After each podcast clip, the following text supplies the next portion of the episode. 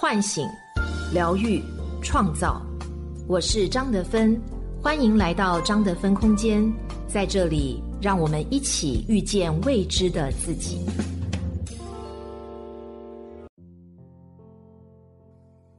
大家好，我是今天的心灵陪伴者宁宇，和你相遇在张德芬空间。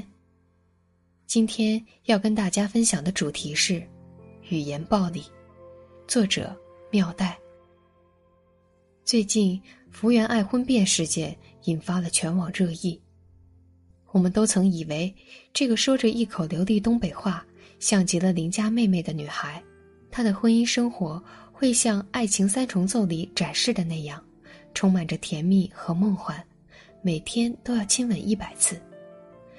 但舆论却揭开了生活残酷的那一面。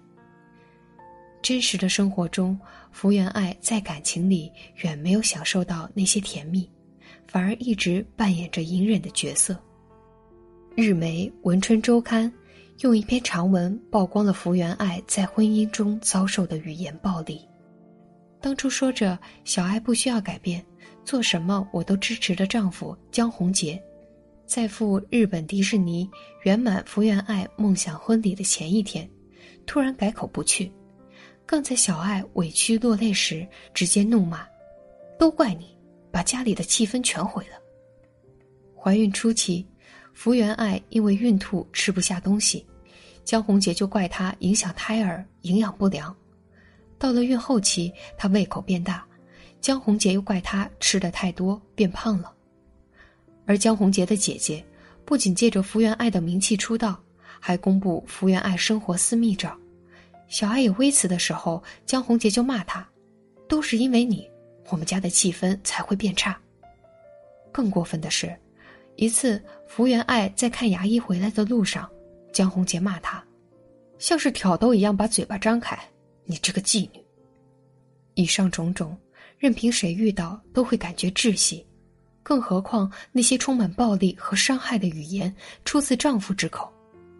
当我们把福原爱的事情作为一则新闻来看，尚且觉得无比震惊。可他如果是我们身边的一位普通人呢？当一位妻子被丈夫指着鼻子骂：“看你那样，真令人恶心！”都是因为你来了我们家才这么晦气。想必许多人都会劝这位妻子想开点。解释男人气头上说的话就是难听，却几乎很少有人能清晰指出，这是语言暴力，是精神扼杀。很多时候，我们很容易把语言暴力误以为是情绪上头的争吵，却不知道它的可怕之处正在于此。当你无法察觉到这种暴力，它就会一直以爱的名义摧残你的灵魂。一。是情绪失控，还是语言暴力？如果我们被拳打脚踢，当然会认同这是一种施暴。可是，如果有人扼住了我们精神的喉咙，我们恐怕都不知道自己的痛苦从何而来。比如，有人会在行动上关心你，却用语言对你极尽贬低；明明打着为你好的名义，却总是用语言攻击着你最脆弱的地方。因为难以分辨，我们在无意识中遭受这些暴力时，还会反复责备自己是不是哪里做错了，或者是不是自己太敏感，想的太多。殊不知，语言暴力的本质就是把对方打击成一个没有自尊、没有自信的人，从而达到自己易于操控的目的。电影《万箭穿心》中，李宝莉是一个辛苦的女人。从工厂下岗后，她在批发市场卖袜子，再苦再累的生活，她都没有抱怨过。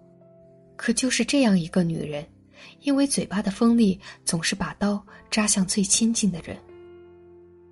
老公马学武是国企厂办的主任，他们家的好日子可以说全靠老公的工作换来的。但李宝莉动不动嘲笑马学武是乡下人，配不上自己。搬新家的时候，本来是一件高兴的事，可由于马学武请搬家工人进屋喝汽水、抽烟，瞬间惹毛了李宝莉。她当着工人的面对老公破口大骂：“烟不要钱，汽水不要钱啊！”刚才他坐地起价的时候你不吭声，现在跑出来发烟，真是贱。后来马学武在极大的精神压迫下出轨了厂里的女同事，只因对方记得他的生日，对他说了一句“生日快乐”。没多久，出轨的事情就被李宝莉发现了，他向警局打电话举报嫖娼，不仅让马学武社会性死亡。更导致了他在被厂里裁员后自杀身亡。观看这部电影时的我们可能会下意识的倒吸一口凉气，但生活中，我们好像总会谅解李宝莉这样的女人。她呀，就是刀子嘴豆腐心。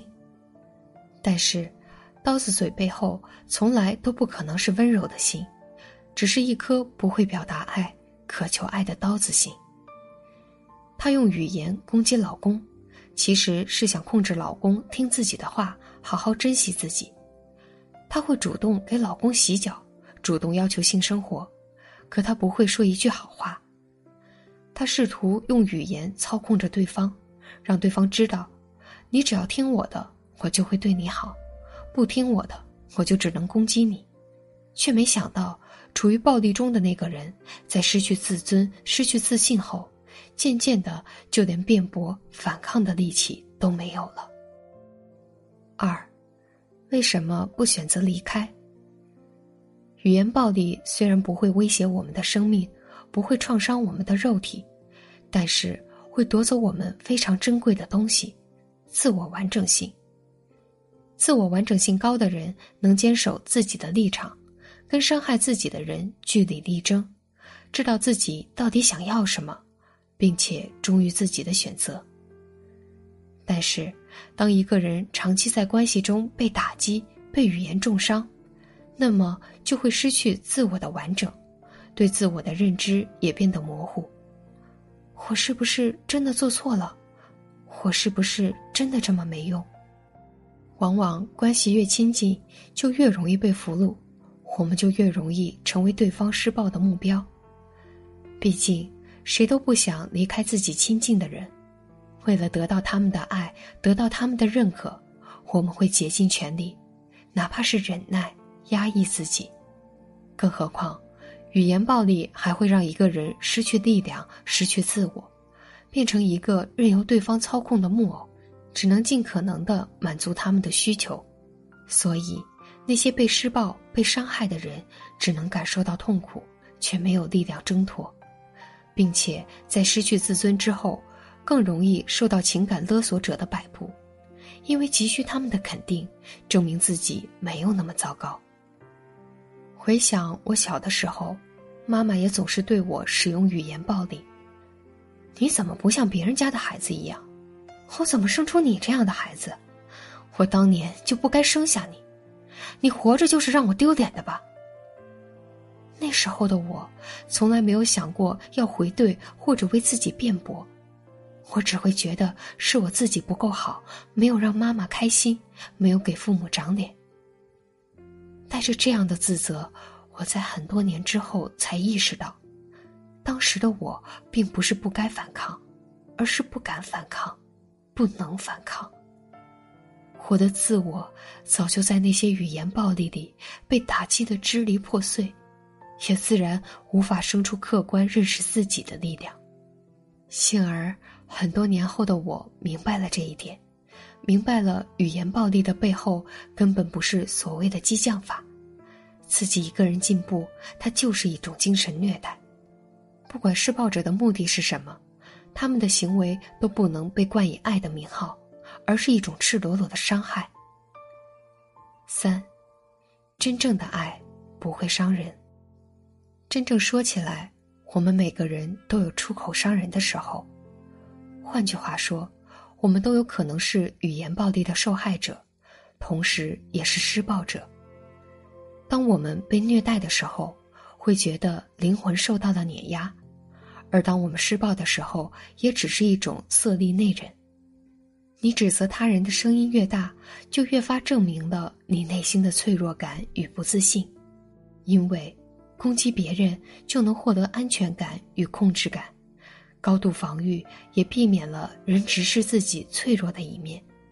当我们同时站在受害者、施暴者的角度体会，就会发现，语言暴力这件事没有赢家，只有两败俱伤。而真正的爱你和为你好，绝对不是以刺伤你为前提的。真正的爱，是彼此灵魂的共同成长，是无时无刻都能感受到爱意的流动，而不是为了避免恐惧被抛弃而假装迎合。更不是不敢面对自己的无能，就把恐惧投射给别人。不管你曾是受害者还是施暴者，都可以试着用这样的方法拒绝施暴，也拒绝被伤害。一，区分正向沟通的爱与语言暴力。很多人都会和亲近的人吵架，但是很快就会意识到自己对别人造成了伤害，这无可厚非。只要两个人在事后会认真沟通，袒露自己真实的情感，并且及时道歉，这就算是爱的正向流动。而企图用语言控制对方的人，永远不会意识到自己做错了。他们会不断用语言攻击对方，不断贬低对方的灵魂，让对方变成一个容易操纵的人。如果你在一段关系中感觉自己越来越差，自我评价越来越糟糕。那你可能就遇到了对你精神虐待的人。二，不被对方的情绪牵着鼻子走。如果我们习惯于跟着对方的情绪走，无条件顺着他们的思路，认同那些为你好的鬼话，就很容易陷入对方的陷阱。我们会不断迎合对方而改变自己，为了获得更多的爱而忍辱负重，渐渐的丢失自己。所以，要在自己感觉到被伤害时，及时按下暂停键。不好意思，现在我们都带着情绪，不是理智的。我建议等我们冷静下来再沟通，给自己留出一段时间和空间，用来分辨当下的情形，以及观察对方的表现。三，解除自己的恐惧感，学会正向表达。如果我们总是忍不住对爱人恶语重伤，那么我们需要认真审视一下自己。当我们想要攻击别人的时候，想到的是什么场景？是不是自己害怕被伤害的弱小时刻？是不是童年的时候自己被贬低的时刻？我们不该被过去操控，应该用现在的自己面对他人，把那些伤人的话收起来。问问自己，到底想要表达什么？是真的对对方感到失望，还是只是想让他看到你的需求？第五，透过刀子嘴，去体味他人的豆腐心。